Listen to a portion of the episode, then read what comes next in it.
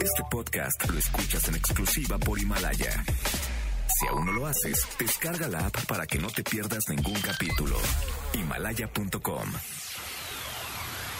MBS 102.5 presenta Conócete. Andrea Vargas y Adelaida Harrison te ayudarán a encontrar la mejor versión de ti con el Enneagrama y otras herramientas de desarrollo humano. ¿Te atreves a conocerte? Iniciamos.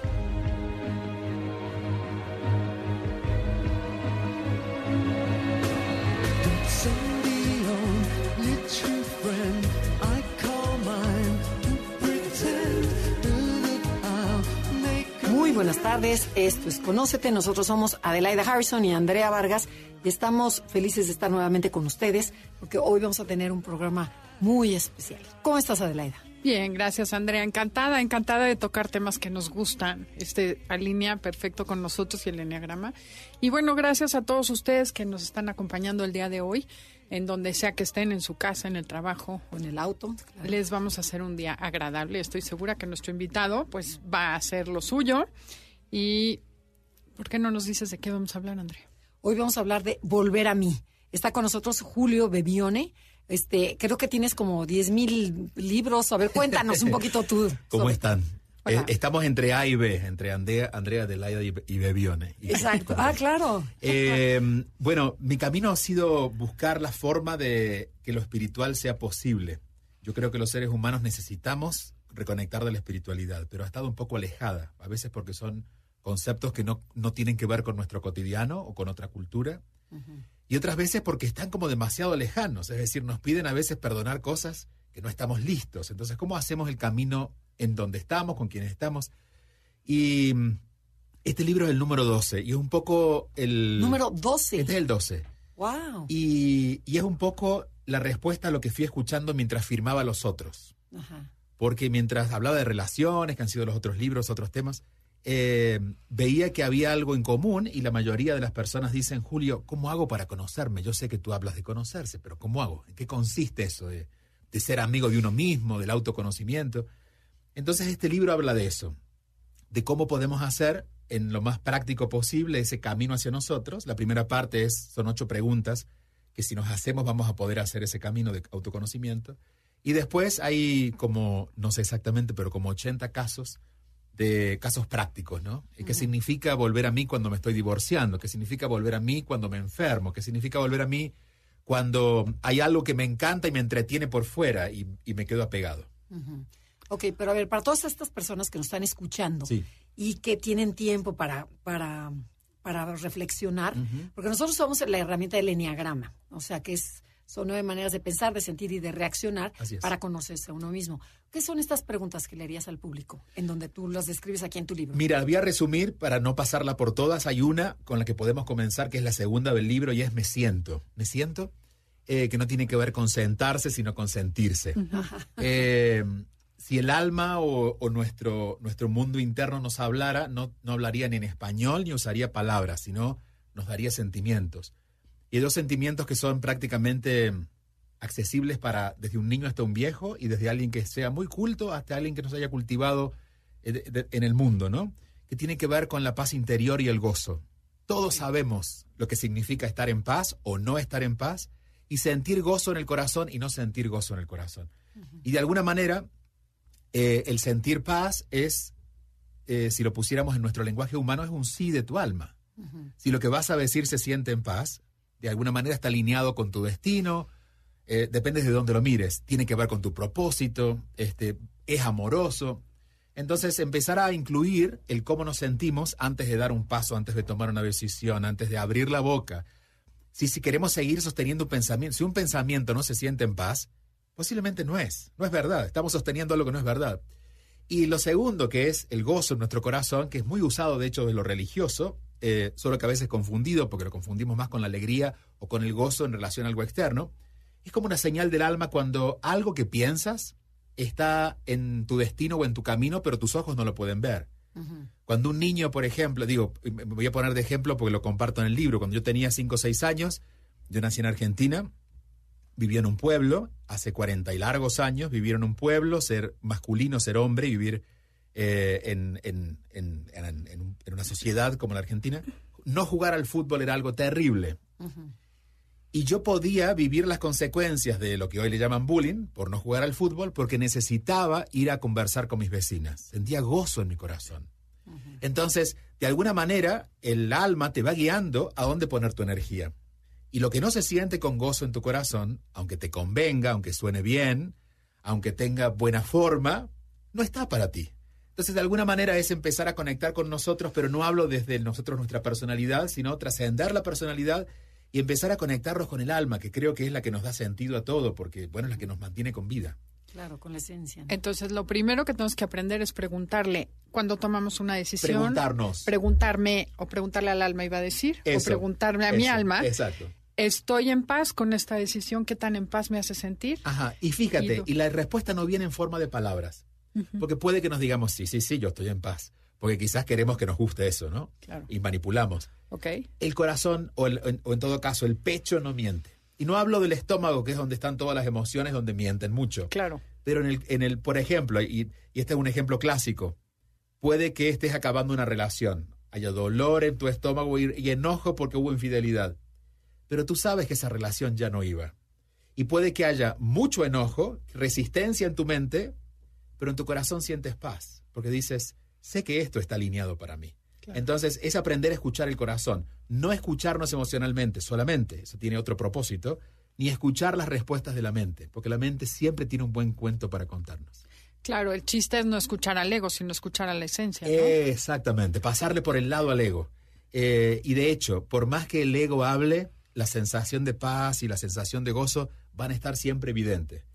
Ok, pero esta sensación de paz y eso son muy sutiles. Son sutiles, por eso Porque no el ego grita, para ¿no? Sí. Entonces, para claro, y por eso aquí sugiero, empecemos a ir más lento, tengamos un momento de reflexión, que es algo que estamos perdiendo, darnos un ratito, a veces ahí el tiempo nos ayuda. Es un poquito de tiempo que vamos a demorar, pero es mucho tiempo que vamos a ganar porque no vamos a equivocarnos tanto. Darnos tiempo a la reflexión. Eh, darnos tiempo para sentir también, porque no podemos estar sintiendo y estar pendiente de todo lo que nos pasa si vamos a tomar una decisión que consideramos importante, démonos media hora para sentarnos, tomarnos un té, tomarnos un café, desconectar del teléfono y ver qué nos pasa con eso, qué estamos sintiendo con eso. Y aquí, por ejemplo, cuando dices me escucho, es me escucho mi cuerpo, cómo está mi cuerpo. Me escucho tiene que ver, ahí tiene que ver con la mente. Eh, ah, no las sensaciones del no, cuerpo. ahí ese me siento. Ah, me escucho tiene que ver con, con lo mismo que haríamos si escucháramos a alguien. De hecho, cuánto bien hace a la persona que escuchamos el que la escuchemos, le hace bien a la persona, se descarga, se ordena. ¿Qué tal si nosotros empezamos a escucharnos? Y por eso de todas las preguntas es la primera, no es la esencial, pero es la primera, porque siento que cuando la mente quiere hablar y no la escuchamos, te va a perseguir de mil maneras y vas a hacer que otros digan las cosas por ti y que retume por todos lados. Pero una vez que tú la escuchas, por ejemplo, si vas enojada a una reunión y te escuchas la historia, que vas enojada, que no sé quién está en esa reunión y no te gusta, ya sabes qué está pasando. No tienes que esperar a la reunión para enterarte que estás enojada. De alguna manera, ya escuchaste quién está locamente hablando dentro de ti. Entonces, empezar a tener un poquito más, eh, a ser menos reactivo, a tener más control de alguna manera. A responder en lugar de reaccionar. Ahí está, nos ayuda el, esta pregunta. ¿Me, ¿Me he escuchado hoy? Y ahí podría ser una pregunta aún todavía más práctica y es, ¿qué historia me estoy contando con esto?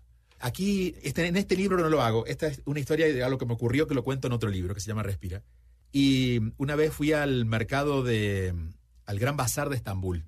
¿Qué pasa como en los, en los mercados aquí de México? Que uno no ve el precio y te dicen cuánto, cuánto es, cuánto ofrece, y uno va negociando, ¿no? Pero que allá en Turquía la cosa es más grave porque se negocia.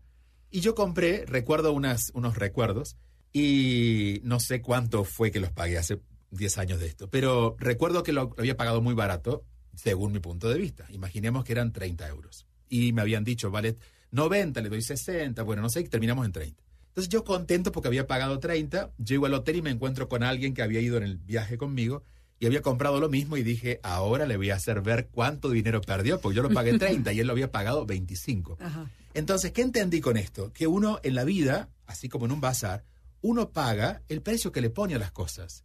Si yo me estoy diciendo todo el tiempo que alguien es insoportable, aunque haga lo mejor para que sea soportable, yo voy a estar pendiente de defenderme de su insoportabilidad. Es la historia que me estoy contando y la historia que me cuento pone precios. ¿Cuántas veces hemos llegado a lugares donde para nosotros ha sido muy difícil y nos encontramos con alguien que vino también desde el mismo lugar, pero para ha sido más fácil? Bueno, la historia que se contaba es diferente. Entonces el me escucho nos lleva a eso. Cuando estemos ante una dificultad, no tratemos de solucionar la dificultad. Detengámonos y preguntemos, ¿qué historia me estoy contando? Claro, qué, importante. Claro, ver que es una historia, ¿no? Primero que nada. Y es una historia. Y luego escucharla, siéntate a escuchar como te sentarías y fíjate, en el Y ahí uniendo las dos preguntas, entre el, el me escucho y me siento, si la historia que te estás contando no se siente en paz, no es verdad. Otra vez, repítelo. Si la historia que te estás contando, no se siente en paz, no es verdad. Es la mejor forma de saber si cuando el ego está hablando. Claro, porque además es impresionante cómo empiezas a justificar. Sí. Me pasó en la mañana, estaba bañándome. claro. Y entonces empiezas a decir, y cuando lo vea le voy a decir, y tu cabeza te empieza a llevar a un lugar que claro que no da paz, que no da gozo, que nada más te da enojo y te defiendes de una situación que no ha sucedido. Aunque a veces te cuentas historias que pueden ser demasiado fantásticas, como me voy a ir de viaje a la India y yo sé que no tengo ni vacaciones, pero se siente de una paz y de pronto se empiezan a dar las cosas para ir a ese viaje.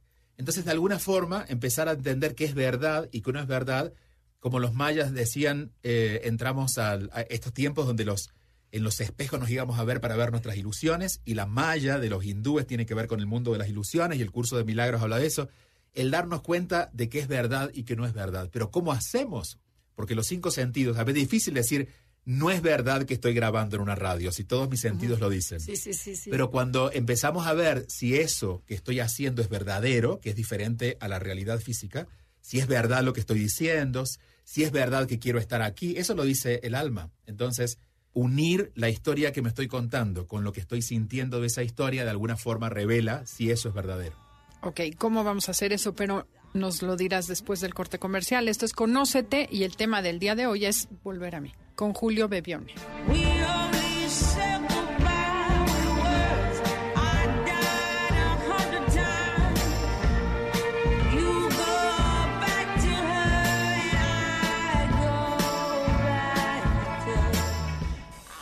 Si te está gustando el programa, puedes escuchar el podcast en www.mbsnoticias.com diagonal programas diagonal conócete. Regresamos. Andrea Vargas y Adelaida Harrison están de regreso en Conócete. Conócete. Continuamos.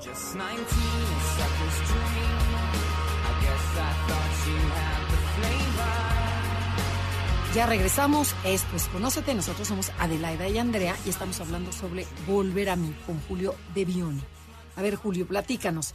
En tu libro mencionas eh, varias preguntas que están de veras, se ven así como facilitas, pero están fuertes, están tremendas. Entonces ya vimos, me escucho, me siento, Vamos con la siguiente que es me acepto. ¿Qué tanto me acepto? Mira, y, vamos a profundizar un poquito en esa, porque la aceptación generalmente o la más común es, ok, me doy cuenta de mis blancos y mis negros y acepto mis dificultades y, y eso lo tenemos que hacer. Eh, pero cuando tiene que ver con el alma, lo que nos cuesta aceptar es nuestra grandeza. Andamos justificándonos en los pequeños, andamos quedándonos en lugares donde sentimos que no tenemos que estar, pues nos quedamos este, nos demoramos en poner en marcha aquello que nos encanta hacer. Muchas veces me he encontrado con gente que tiene unos proyectos divinos y está lista, pero no comienza. Entonces, ¿qué hacemos con eso? Bueno, vamos haciendo otras cosas que nos distraen. Entonces, el me acepto tiene que ver con eso. En el libro hablo de aceptar nuestra grandeza, reconocer que lo que sentimos propio, a eso le tenemos que poner empeño. Esto no significa que en lo cotidiano no tengamos que ordenarnos. Digo, si tengo un trabajo que no es el que me gusta, no significa que tengan que salir corriendo.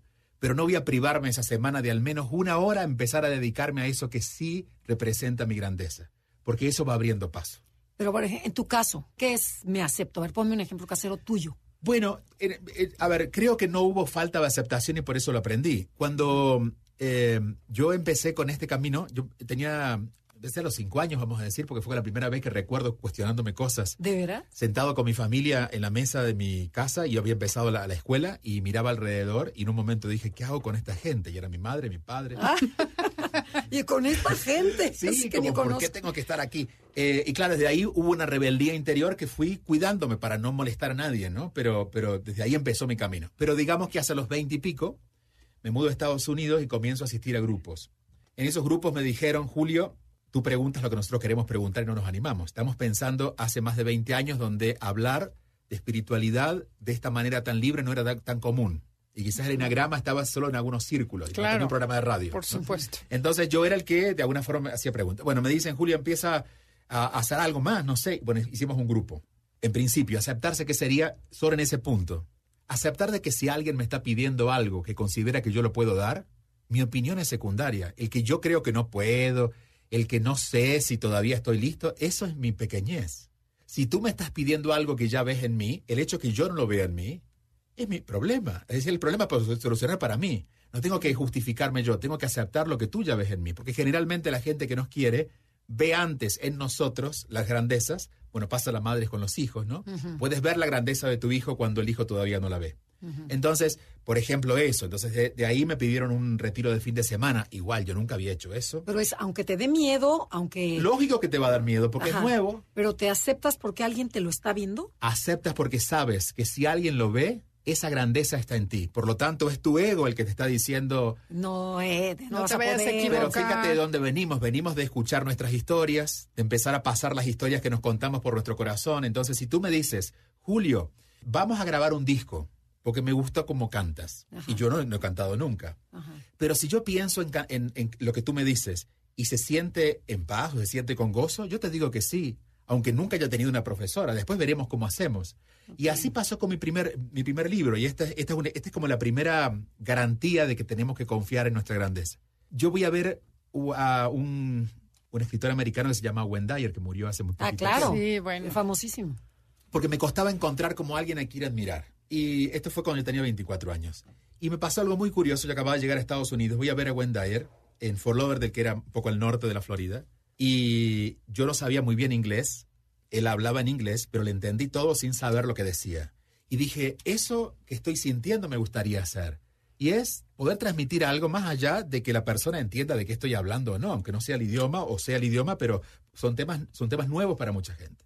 Bueno, entonces empecé a ver que había hecho Wendayer y dije, él escribió un libro, gozo en mi corazón. Dije, es un libro, pero yo nunca había escrito un libro, no sabía cómo se hacía, no tenía, no tenía idea. Me piden este, este retiro de fin de semana. Eh, voy, a, para el retiro voy a hacer un, panfleto, digamos, un, material que dice fin de semana para el retiro. Terminando el retiro, una periodista me dice, estamos haciendo una, un reportaje sobre cómo la gente busca a Dios fuera de lo tradicional. Era de la agencia F de España. La periodista, lejos de hacerme dos preguntas, conversamos dos horas, le ayudé con su hija en algo que aparentemente me comentó, entonces ella me dice, no sé cómo agradecerte, voy a hacer una nota sobre tu trabajo. Ella había entendido que tenía un libro.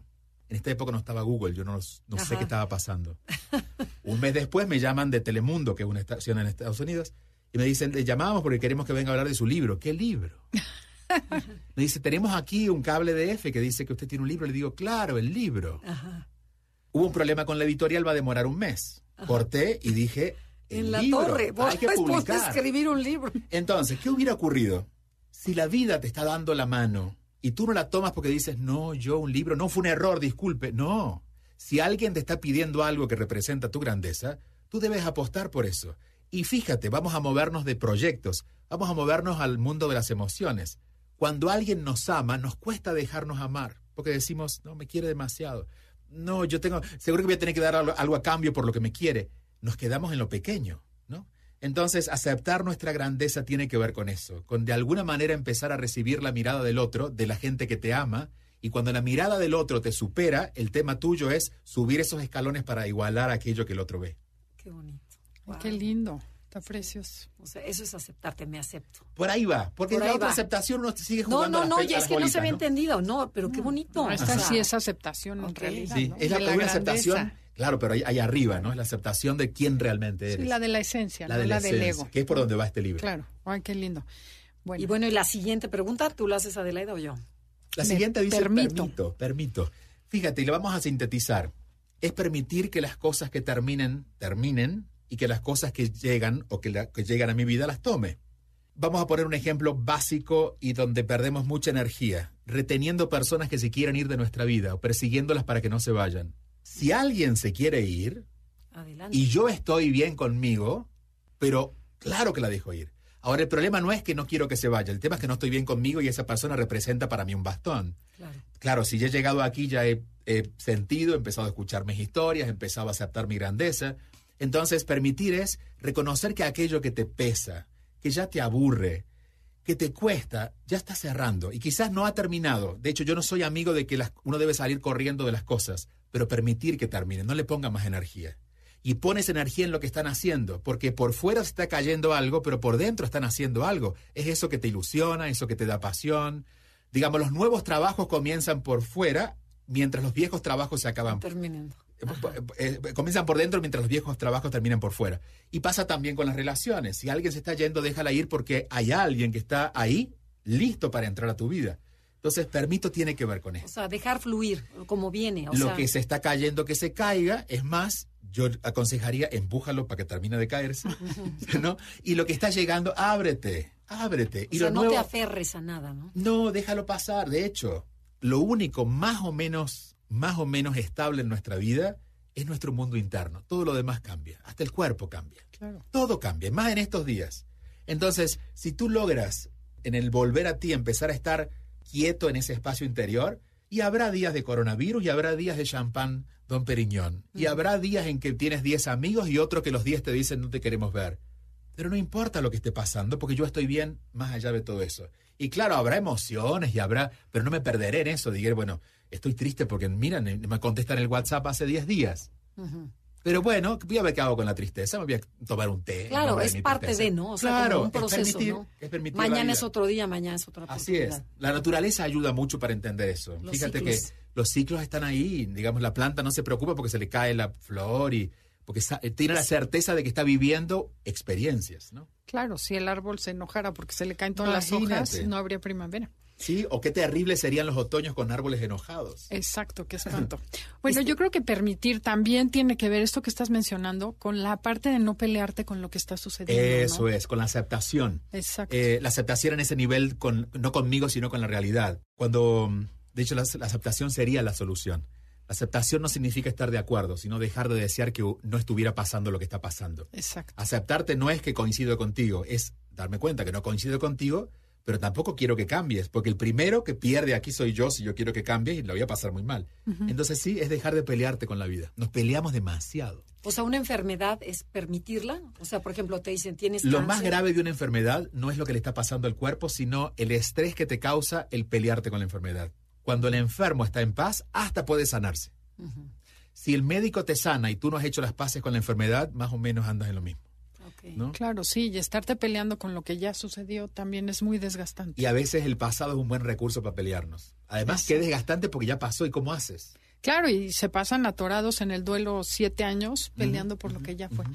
Con, lo lindo, con lo lindo que es ver lo que viene. Así es. Qué bueno que lo veas así, porque ya se nos fue el tiempo, pero viene otro bloque. Muy bien. Entonces, el tema del día de hoy es Volver a mí con Julio Bebione. Si les gusta el programa y lo quieren descargar, bajen la aplicación himalaya.com, buscan MBS, ahí encontrarán Conócete, le dan clic y ya queden de alta esto, cada semana les va a llegar la alerta de que ya subimos un programa nuevo.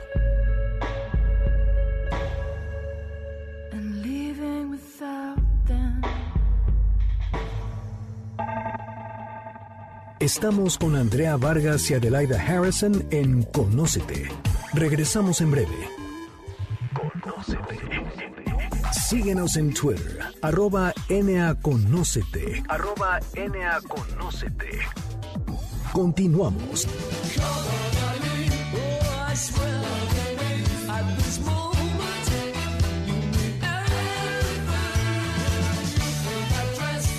Ya regresamos, esto es Conócete, nosotros somos Adelaida y Andrea y estamos con Julio Bebione hablando sobre volver a mí. Pero para esto hay unos puntitos, que es me escucho, me siento, me acepto, permito y nos quedamos en me incluyo. ¿A qué te refieres con me incluyo? Vamos a ponerlo práctico. Cuando somos dos, somos dos. No somos uno, como esta historia de que nosotros, porque el problema, el problema del problema es que cuando tenemos un problema entre nosotros, ¿De quién es el problema? Del otro. Generalmente del otro. Ah, claro. Y así fuera nuestro. Si tenemos un problema es porque tú claro, lo, ocasionó el otro. Y así asumiéramos, porque somos muy conscientes que el problema es nuestro, la tendencia es que piensas, piensas que el otro, hasta que el otro no cambie, yo no. Claro. El me incluyo tiene que ver con, con un concepto que cuando lo, lo llevamos a la realidad nos cambia la, la visión de la realidad y es que cuando yo modifico algo en mí, seguro voy a modificar algo en mi entorno. Seguro. Y si no en mi entorno completo, al menos en mi realidad, porque yo ya lo estoy pasando bien. Es decir, si tú que quieres pelear conmigo, pero yo no quiero pelear contigo, el hecho de que yo no quiera pelear contigo, ya voy a ver tu pelea como hasta con risa, porque la estoy pasando bien. Entonces, esto tiene dos, dos, formas. Una con respecto a relaciones, es decir, empezar a incluirme para empezar a transformar en mí aquello que en mi oficina o en mi pareja o en mi familia quiere empezar a ver diferente. De alguna forma también cambiar el consejo verbal por el ejercicio de practicar lo que quieres que los otros hagan, que es una buena tarea para las padres, las padres y las madres, porque los hijos miran más lo que los padres hacen que lo que los padres dicen. Y el otro tiene que ver con la sociedad. Yo paso gran parte del tiempo en Latinoamérica. Los latinoamericanos tenemos una cuestión muy, muy cultural que dice el problema es de los mexicanos. Entonces, ¿a dónde vamos a buscar a los mexicanos para ver dónde encontramos el problema y la solución? El problema no es de los mexicanos, el problema está en México y está en todos los que habitamos y conformamos el México. Por lo tanto, tengo que empezar a ver qué puedo hacer yo para cambiar en mí o hacer mi pequeña colaboración para que en algún momento alguien más comience a hacerla. La, la, gran recompensa de esto es que no necesito que todo cambie. Cuando yo cambio mi pedacito, yo ya estoy me siento en propósito, ya estoy en paz, ¿no? Entonces me incluyo tiene que ver con eso. O sea, me incluyo en el problema para incluirme en la solución. exactamente. Ok. Muy bien. Eh, vamos a hacer una síntesis de mi libro y te voy a contratar para Encantada en la vida. Eh, me una reseña. ¿eh? sí. Mi problema es que escribo muy cortito y ah, muy conciso. No, pero lo haces muy bien. Estamos en tiempo donde necesitamos esa un síntesis. Pocket, uno chiquito rápido. Sí. Así salió el mío. Me reconozco en los demás. Eh, lo sintetizaríamos en esto lo que me pasa contigo tiene mucho más que ver conmigo que contigo. Entonces, ¿qué me pasa a mí con lo que, con lo que está pasándote a ti o con lo que nos está pasando a nosotros? ¿Qué me pasa a mí? Pero a ver, ponte un ejemplo para que la gente lo aterrice. Digo, imaginemos esto. Yo puedo pensar, qué pesada es María. Es engreída. Este, parece argentina con la actitud que tiene. Es mexicana, pero tiene una actitud argentina.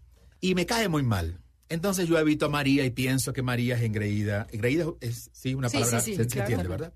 Entonces, esta pregunta, ¿me reconozco en los demás? Es decir, ¿me reconozco en María? Y la gente dice, no, si yo engreída no soy.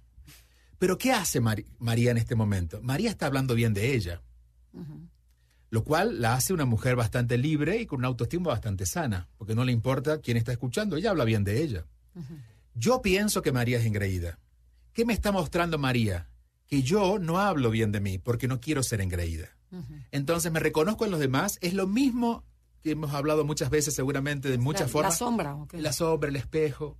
Pero de una forma muy, muy clave y es entender que lo que le pasa al otro es lo que a mí quisiera que me pasara, solo que hay un juicio negativo acerca de eso y por eso lo evito. Esta cosa de me molesta la libertad del otro. No, pero ¿por qué? Porque hay un juicio negativo y dice es que al ser libre es muy irresponsable. Yo tendría muchas ganas de dejar cosas de lado. Y ser pero un por poquito pero, pero por, responsable no lo hago. Entonces lo que tengo la posibilidad de que el otro me muestre es el juicio que yo tengo acerca de algo que yo quiero hacer. Claro. ¿Se comprende? Totalmente. Es tu espejo. Es tu espejo. Y, al igual que el espejo, te muestra al revés. Claro. Si tú estás viendo algo, por ejemplo, algo positivo, algo, o algo, algo negativo, en realidad eso es positivo. Es positivo para ti, solo que tú lo estás viendo negativo justamente, por eso no lo asumes porque lo estás viendo como algo terrible, como hablar bien de ti mismo sería engreído, este, hacer lo que sientes o dejar tiempo para ti o darte libertad sería irresponsable. Lo que tú ves en el espejo es exactamente lo mismo, pero al revés. Ok, pero ¿y qué tal que fuera positivo? O sea, que tuvieras. Bueno, en ese caso es inspiracional, sí. Y ahí entra en otra, en otra. En ese caso tú te sentirías bien, te sentirías mal. La persona te inspira. No, porque a, lo mejor te inspira y dices, si no lo he hecho. por ejemplo, por ejemplo, a lo mejor dices, este, qué bárbaro, qué bonita tiene su casa, qué bien está decorada. Y a lo mejor la tuya es un cuchitril. Pero bueno, no, eh, te, está inspirando. Te está Depende cómo te sientes. Recuerda que aquí ya vamos siempre midiendo cómo nos sentimos. Si yo no se siento, me siento en paz, estoy viendo afuera lo que está dentro de mí negativamente. Es decir, la historia que me estoy contando. Veo en el otro, veo mis propios juicios. Pero a veces, por ejemplo, y estas son las personas que admiramos o, lo, o admiramos lo que las personas hacen o lo que las personas tienen. Cuando alguien por fuera te muestra algo, lo que sea, o no te lo muestra a ti, pero lo ves, y tú sientes algo relacionado a eso, eso está en ti, solo que no lo puedes asumir. Bueno, lo que me pasó con Wendayer. Mm, Wendayer nunca me conoció y si no me conoció, me veo, a una firma de libros, que es, no sé, eh, yo pasé de largo en su vida, pero él no me pasó de largo en mi vida, porque lo que yo sentí ese día me marcaba que, hey, tú también puedes hacer eso, porque en ese momento yo estaba vendiendo eh, hamburguesas. Exacto, es lo mismo, exacto. ¿Me entiendes? Solo que te muestra lo, positivo o lo real. ¿Cómo sabes que es real? Porque lo que se siente no es enojo ni es fastidio, lo que se siente es gozo en el corazón. Sí, te brinca el corazón. Todo lo que se te muestre en la vida, que se sienta con gozo en el corazón, lo podríamos poner poéticamente así. Es Dios usando a la otra persona para avisarte de algo que tú no puedes ver de ti todavía. Mm. Pues tu libro se siente gozo en el corazón. Qué bueno, qué bueno. No, sí, se ve, de veras se ve que está precioso el libro. Sí, sobre todo es eso, es muy fácil. Al final del día, todas las preguntas tienen que provocar gozo y paz para seguir adelante. Y si no, sigue buscando la respuesta. Ese es el eje del libro, exactamente. Bueno, pues ¿te parece que vayamos a la que sigue? Vamos a la que sigue. Uso la energía del amor. Si el amor fuera agua, sería el agua más pura. Si el amor, de hecho, el amor es un tipo de energía. Y es tan pura que cuando la conectamos se siente delicioso. Un abrazo dado con amor es muy diferente al mismo abrazo dado sin amor. Lo que se siente es muy, muy grande. Cuando alguien te mira con amor, es muy diferente a la mirada sin amor. Porque el amor mueve una energía gigante. Entonces, si yo, y ahí estamos ya en la etapa de crear, crear por fuera la vida que hemos visto por dentro, necesitamos ponerle amor. Es decir, si yo he visto un proyecto por dentro que me genera gozo, necesito ponerle amor como regarlo para que crezca. Entonces, ¿qué necesito? Si lo que estoy diciendo de mi proyecto no es amoroso, entonces, ¿qué estoy haciendo? voy a hablar bien de mí, voy a hablar bien de mi proyecto, voy a unirme con personas con las que me sienta bien, voy a generar que la energía del amor esté siempre en uso, porque esa es la energía que va a ir regando todos los ríos que van a llevar a que yo llegue al mar y cumpla mi propósito. Uso la energía del amor. Nos pasan las relaciones. Le llamamos relaciones amorosas, pero qué poco amorosos somos a veces. Si nos escucháramos lo que decimos, no es amoroso. Entonces, si, no, si quisiera crear una relación de odio o de enemistad, está perfecto. Pero a veces estamos generando energía no amorosa con personas que queremos amar. Vaya contradicción. Entonces, ser consciente de si estoy usando la energía del amor en todo, hasta en cómo como. Si estoy comiendo algo que es sumamente orgánico, pero lo como a desgano porque me están obligando, no es amoroso, te va a caer mal igual, digamos, por lo menos no te va a hacer buen efecto. Claro. ¿no? Pero, por ejemplo, aquí es que me impresiona cómo se sintetiza todo el libro. Porque, ok, vas a usar el amor, pero ¿qué es el amor? Primero tienes que reconocer que el amor es aquello que se siente en paz. Es aquello que se siente en paz. Y que somos amor. Pero a la gente en general le cuesta mucho trabajo sentirse amada o amorosa o amable, que es el sentir que eres digno de ser amado. Sí. Pero fíjate que esa de las ocho preguntas es la siete. Porque, claro, no podemos sentir el amor si no hemos escuchado nuestras historias, si no hemos empezado a sentir y decidir en base a lo que vamos sintiendo y, dejar de buscar en el otro lo que está en mí. Es decir, el amor, digamos, sería como un recurso que aparece como en el séptimo grado de la universidad. No te lo dan en el primer año. a pesar de que existe. A pesar de que está ahí, pero no lo puedes entender. Es como el pez que busca el agua. Es como el pez que busca el agua y no sabe dónde. Pero, y mucho sería. Me encanta cómo sintetizas. Gracias. pero sería también un poquito como la intención, como tú dices una cosa es abrazar, pero otra es abrazar con cariño. comer, no comer, sino con la intención de disfrutar. La intención es la energía que movemos detrás de lo que hacemos. ¿No?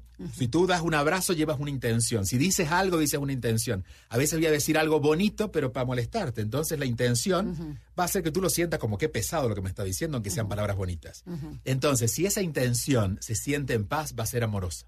Entonces, cuidemos de que lo que ofrezcamos se sienta bien en nosotros. Y quizás esto sea como la síntesis. Si yo al pensarlo me siento bien, imagínate cómo se va a sentir cuando te lo diga y cuando tú lo recibas.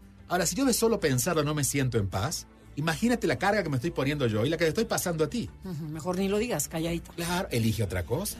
Bueno, y ahorita calladitos porque tenemos que ir a un corte comercial. El tema del día de hoy es Volver a mí con Julio Bebión y síganos Facebook, Twitter, Enneagrama Conocete.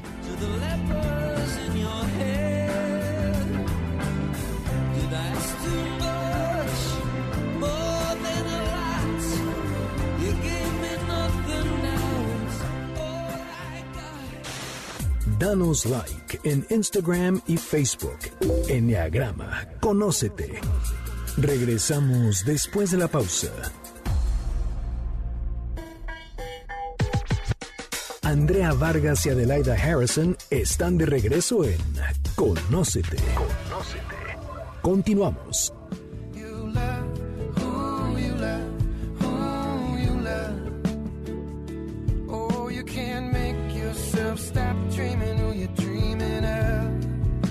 Ya regresamos. Esto es Conócete. Nosotros somos Adelaida y Andrea y estamos con Julio platicando sobre eh, volver a mí. A ver, regresa a mí también, ¿eh? Ah, regresa solo que no lo van a encontrar en librerías a ese, pero es, una forma de decirlo. Ah, ok, ok, ok. Nos quedamos con el último punto, es reconozco y respeto mis dones. O sea, es la pregunta. Qué eh, duro. ¿Eh? Qué duro, respeto mis dones. Sí, bueno, fíjate las dos partes. Primero los reconozco y si los reconozco, los respeto porque cuántas veces hemos llegado a reconocer lo que ya es una tarea, pero decimos, bueno, lo convertimos en un hobby, lo ponemos ahí de, un lugarcito cada tanto, ¿no? Em, este es un, este es un, a ver, es un, de hecho, este, esta pregunta podría ampliarse con el otro libro que es Activa tu GPS, en el que hablo más largamente de esto, pero ahí está respondido también en Volver a mí de manera más práctica. Todos venimos con un propósito que tiene que ver con ofrecer aquello que nos, que nos encanta. Recuerden lo del gozo hay algo que en nuestra vida, desde niños, hemos hecho y se sintió gozo en nuestro corazón. No significa que haya sido lo mismo, pero lo que ofrecimos es lo mismo. Y te voy a dar algunos ejemplos. Cuando yo conversaba con mis vecinas, como les conté en el primer bloque, y tenía cinco años, yo sentía algo que también sentí cuando llegué a Estados Unidos y tenía 24 años y trabajaba en McDonald's.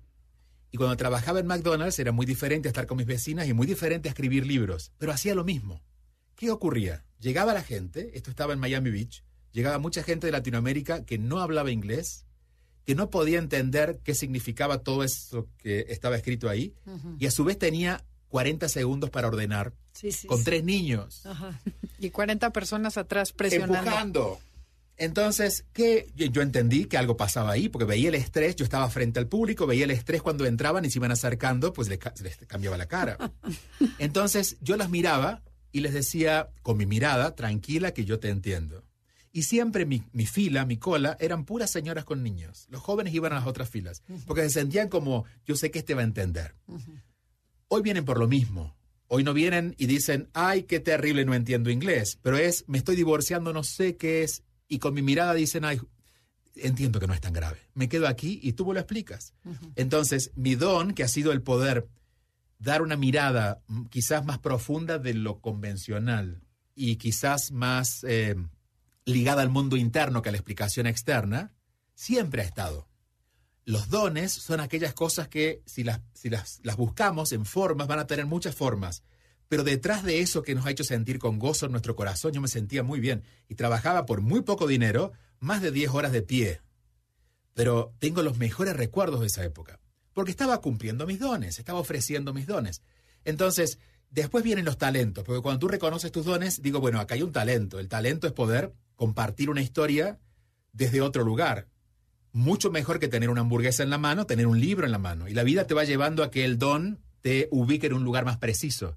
Pero si tú buscas el don, pero no reconoces y no agradeces el talento que viene en ti, el camino se hace mucho más fácil y lo lo máximo que puedes hacer es estudiar para terminar siendo un profesional, pero con un don que todavía te persigue, pero sí, Y por eso a veces somos buenos profesionales, pero muy tristes. Pero entonces, ¿cómo reconocerías tus dones? O sea, la gente que le dirías. Buscamos en nuestra historia personal, y esto requiere un poquito de tiempo, busquemos todos los recuerdos donde lo que estuvimos haciendo nos encantó. Y a veces, insisto, las formas van a ser diferentes, pero va a haber un hilo común detrás de eso que es lo que estábamos ofreciendo en ese momento. ¿Por qué es tan importante ofrecer los dones? No salir a buscar un trabajo con esos dones. Ese te va a buscar una vez que tú lo reconozcas, porque una vez que te das cuenta, las cosas se van acomodando por fuera. Pero yo creo, y porque lo he conversado con muchos ancianos o personas muy enfermas que estaban cerca de la muerte física, si de algo se arrepentían es no haber hecho lo que vinieron a hacer. Ahí no hay arrepentimiento de me casé, me divorcié, hice más dinero, menos dinero, me mudé a tal lado, me equivoqué con mis hijos. Hasta los hijos desaparecen. Es un encuentro con tu propia historia a ver si de verdad la vida que viviste fue tu vida. Entonces, y a, y, a eso vinimos, a ofrecer nuestros dones, ¿no? Entonces, si nos tocó vivir en un lugar donde quizás no tuvimos muchas posibilidades de hacer un proyecto, pero en ese lugar donde estábamos ofrecimos nuestros dones, nuestra vida va a tener sentido. Qué bien. Que al final se resume en que si vas a barrer la calle, la barras con amor y que te sientas a gusto haciéndolo. Y si, bueno, en principio ver qué es lo que te da gusto. Claro. Y si lo que estás haciendo no te da gusto, empezar a preguntarte qué haces ahí. Claro. Porque a veces no es barrer la calle. Eh, aunque sí, con actitud puedes, con la actitud puedes hacerlo. Por ejemplo, ¿qué hubiera hecho yo si barriera la calle? Yo estaría buscando alrededor, mientras barro la calle, alguien que me cuente una historia, a ver qué le pasa, ¿no? Para aconsejarla y decirle exacto, que... Exacto, decir, pero ¿qué le pasa, señora, porque tiene esa cara? Entonces, no pasa tanto por, eh, otra vez, no pasa por lo que haces, sino por qué, qué haces mientras haces eso, para qué lo usas, ¿no? En tu vida. Exacto. Y sí, yo creo que es totalmente diferente cuando llegas a ese punto en tu vida que haces las cosas y pagaría por hacer lo que hago. Que te harías gratis, ¿no? O sea, que no te pagaran. ¿eh? Por yo pagaría por hacer lo que hago. Fíjate, y ahí ocurre algo muy lindo. Mucha gente dice, yo no sé si haría eso porque no sé si puedo ganarme la vida con eso. Y eso soy, es, de alguna manera mi ejemplo de vida. Eh, cuando tú empiezas a hacer lo que sientes, es imposible que no haya lugares donde puedas ejercerlo, reconocimiento de gente que lo va a recibir y en ese reconocimiento hasta haya dinero involucrado para que tú puedas seguir tu camino. Pero eso ocurre como consecuencia, no es causa. No hay que ir por ahí primero, no. hay que ir por el servicio. ¿Quieres otro resumen? ¿Eh?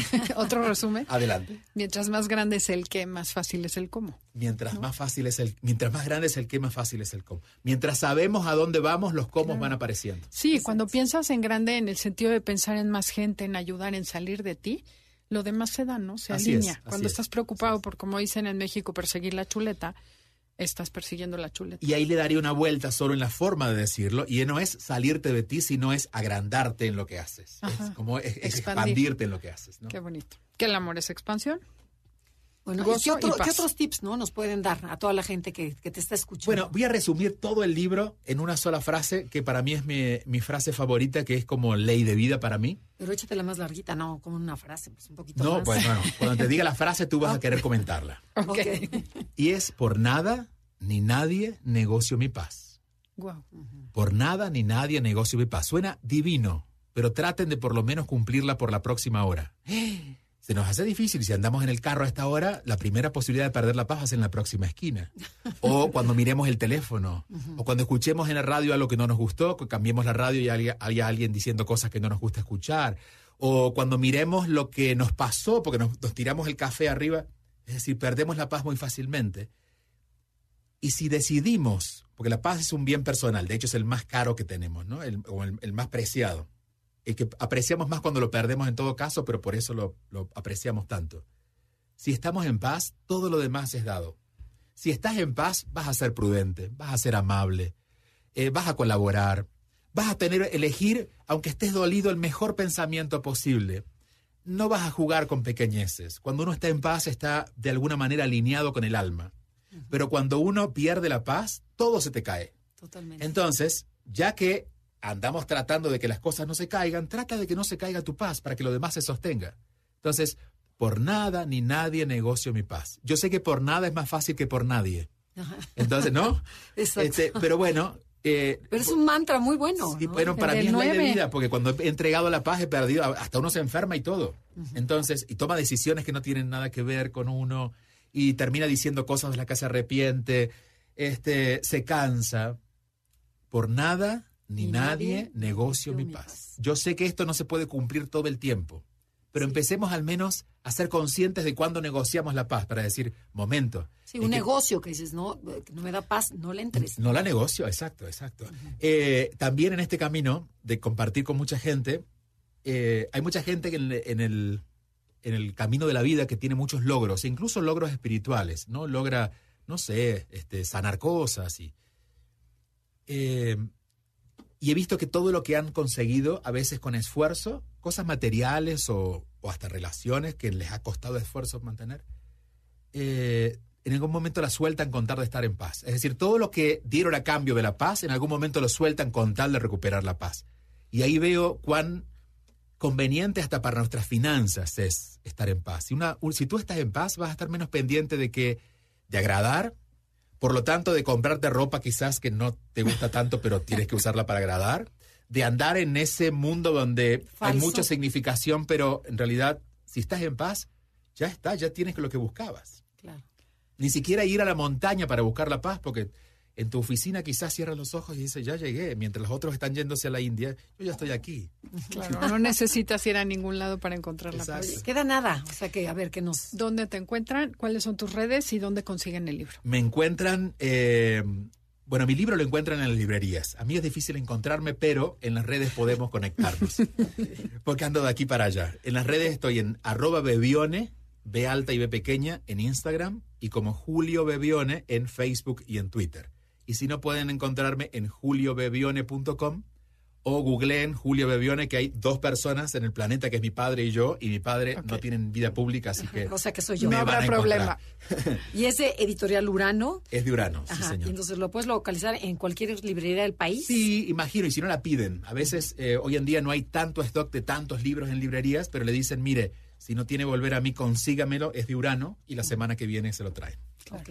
Oye, y lo pueden encargar por internet. O, por, eh, Amazon. o Gandhi, o, Gandhi, Sanborns y todas las. No, qué bien. Pues está padre porque además está delgadito el libro, o sea que se lo pueden hay que releerlo está pesado para una cartera tamaño mediano. Para viaje también porque está ligero del papel. No, pero se, ve muy padre el libro. Qué bueno, gracias. muchísimas felicidades. Muy agradecido con Seguramente va a ser un éxito, aunque ya lo es, ¿verdad? Ya es... Bueno, acaba de salir en México. Ah, salió en Estados Unidos en enero, salió en España en diciembre y acaba de salir aquí. ¿Y en Estados Unidos en inglés o en español? No, en español.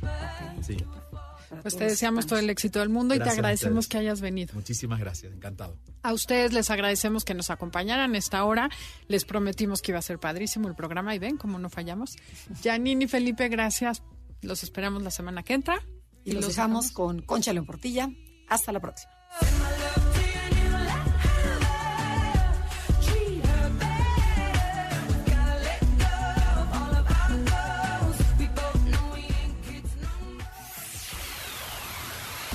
MBS 102.5 presentó Conócete.